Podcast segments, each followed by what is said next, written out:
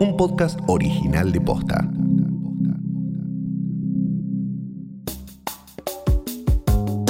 Otra semana en la que estamos a punto de cerrar el acuerdo por la deuda, pero no. En este episodio te explicamos qué estamos negociando, por qué y qué puede pasar en el futuro. Hoy es lunes 3 de agosto. Soy Martina Sotopose y esto pasó posta. La realidad es que hemos hecho el máximo esfuerzo que Argentina puede hacer buscando un balance entre los distintos objetivos que perseguimos y las necesidades y las restricciones que tiene Argentina.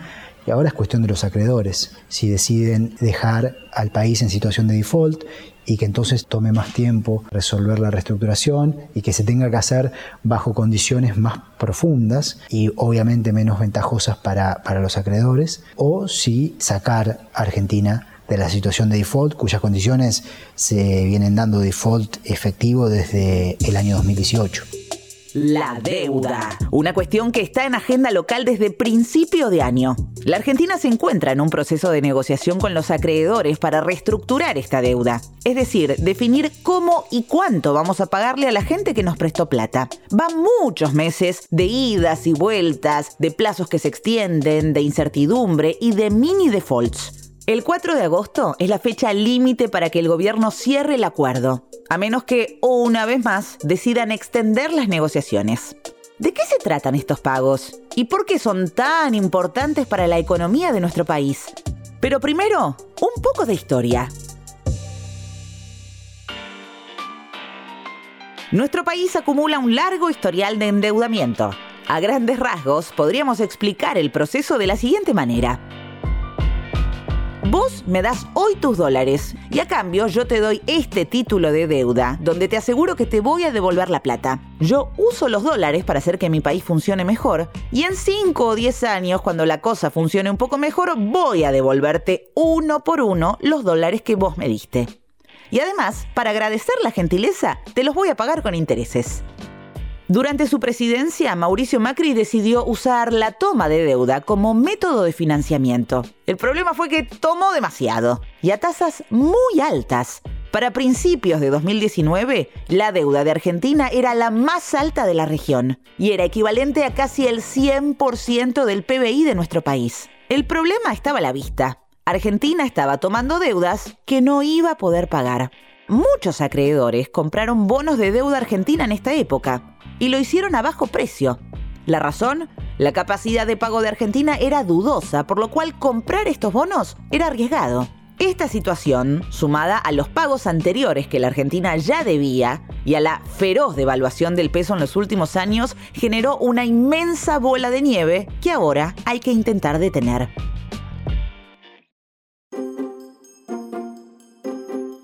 En 2019, con el cambio de gobierno, Argentina se propone reestructurar la deuda que tiene con el sector privado. O sea, definir cómo y cuánto vamos a pagar, en cuánto tiempo, en cuántas cuotas y con qué tasa de interés. Eso es lo que actualmente está en discusión.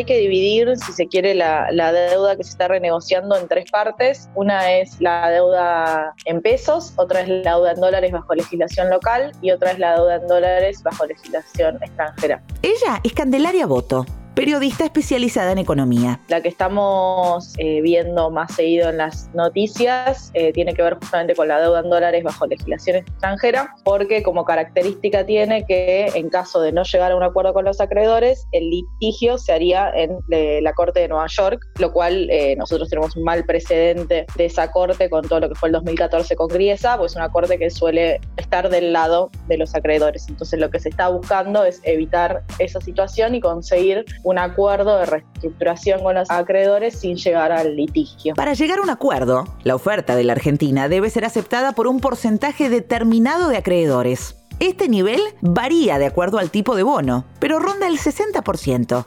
En un principio, la estrategia del gobierno argentino fue negociar con cada uno de los bonistas por separado para convencerlos. En ese sendero, se quiere, en marzo se hizo la, primera propuesta que tenía que ver con 40 centavos de dólar por dólar, entendiendo que ellos no lo compraron a 100, ¿no? Porque en el 2019 o en el 2018 esos bonos valían mucho más cerca de 35, 40, eh, así que de todas formas sería una ganancia para aquellos bonistas que lo compraron en ese momento, ¿no?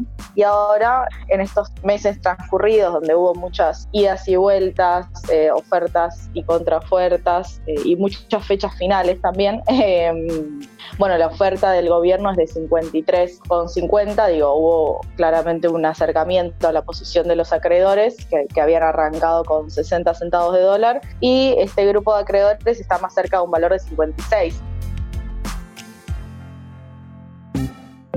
Entonces, de nuestro lado ofrecemos 53.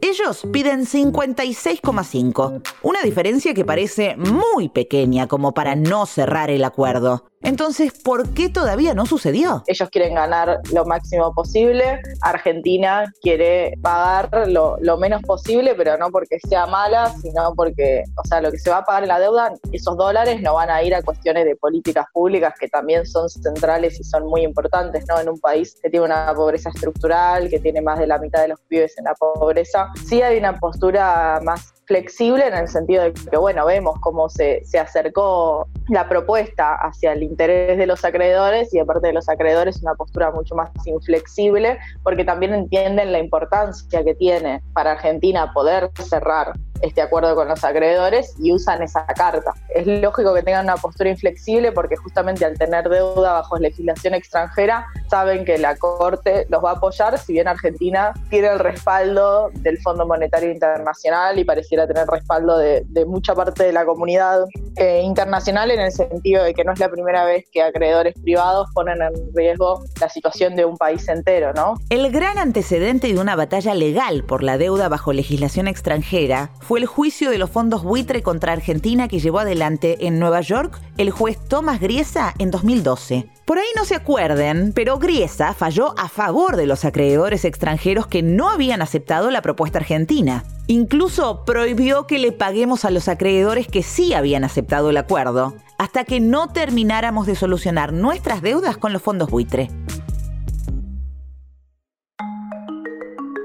Definir el plan de pagos de esta deuda es necesario para pensar el futuro de nuestra economía. Es importante que cierre porque una vez que se cierre también se hace más visible el marco que vamos a tener para la planificación económica porque ya vamos a saber todos los pagos que vamos a tener que realizar y demás. Eh, y también a la deuda de dólares de legislación local se le va a dar un, un tratamiento similar, de condiciones similares. Entonces, resuelve bastantes cosas, si bien obviamente no resuelve todo, después de eso hay que, hay que ver qué se va a hacer con el Fondo Monetario, que, así que vamos a seguir hablando del tema de endeudamiento en Argentina, pero bueno, sería importante cerrar este capítulo de, de estos acreedores que tienen la posibilidad de litigarnos en las Cortes de Nueva York. Además, es necesario cerrar estas negociaciones para avanzar con los pagos de otras deudas que tiene nuestro país, entre ellas la que tenemos con el FMI el gobierno resolvió no avanzar con ninguna otra negociación hasta no definir la situación con los acreedores bajo ley extranjera. Y ustedes dirán, ¿tiene sentido discutir tanto por una diferencia de 3 centavos de dólar? Bueno, un poco sí. Obvio que todos los recursos que se destinen al, pago de la deuda son recursos que no se destinan a, políticas públicas internas, a mejoras de infraestructura, a salud, educación, digo, a cuestiones que son muy sensibles en un país donde tenemos una desigualdad tan estructural y hay tantas cosas por hacer. En lo concreto ya estamos en un default, entonces no es que entraríamos en un default. Sí, la realidad es que si no se llega a un acuerdo, entonces vamos a ir a un litigio, digo, vamos a ir a la corte de Nueva York y eso sería, sería un escenario muy, muy feo para la Argentina, porque bueno, no solo estás negado de los mercados de deuda, que es algo que ya actualmente sucede por el default, sino que también empieza a traer complicaciones para exportadores, para un montón de cuestiones que hacen al comercio internacional y a las reglas de juego que hay internacionales, donde no es que simplemente podemos decir, no, bueno, no te pago y ya, sino que justamente tienen las herramientas para que tengas que pagar más allá de tu voluntad y por eso también el interés del gobierno en, en cerrar la deuda. El gobierno puede ajustar su oferta a las pretensiones de los bonistas o extender una vez más los plazos y seguir negociando. De no llegar a un acuerdo, Argentina avanzaría con las negociaciones por la deuda con el FMI. Mientras tanto, según trascendidos, Larry Fink, multimillonario titular de BlackRock, uno de los grupos acreedores de nuestro país, llamó a representantes de otros fondos para boicotear la oferta argentina. Si querés saber más sobre él, escucha nuestro episodio El dueño de casi todo. De cualquier forma, todo indicaría que nuestro país terminaría llegando a un acuerdo con los bonistas. Yo creo que es muy difícil que no se cierre porque la diferencia que hay entre ambos grupos, entre ambas partes de la mesa, es muy chiquita. Creo que se va a terminar flexibilizando. La postura de, de la Argentina, sobre todo desde diciembre, es pagar y es cerrar a los acreedores. Así que no, no creo que no, que no se cierre. Esto pasó posta es una producción original de Posta. Escúchanos de lunes a viernes al final del día en Spotify, Apple Podcast y en todas las apps de podcast. Búscanos en Instagram y en Twitter. Somos arroba postafm. En la producción estuvieron Galia Moldavsky y Fede Ferreira. Nuestro editor es Leo Fernández. En la dirección general, Luciano Banchero y Diego del Agostino.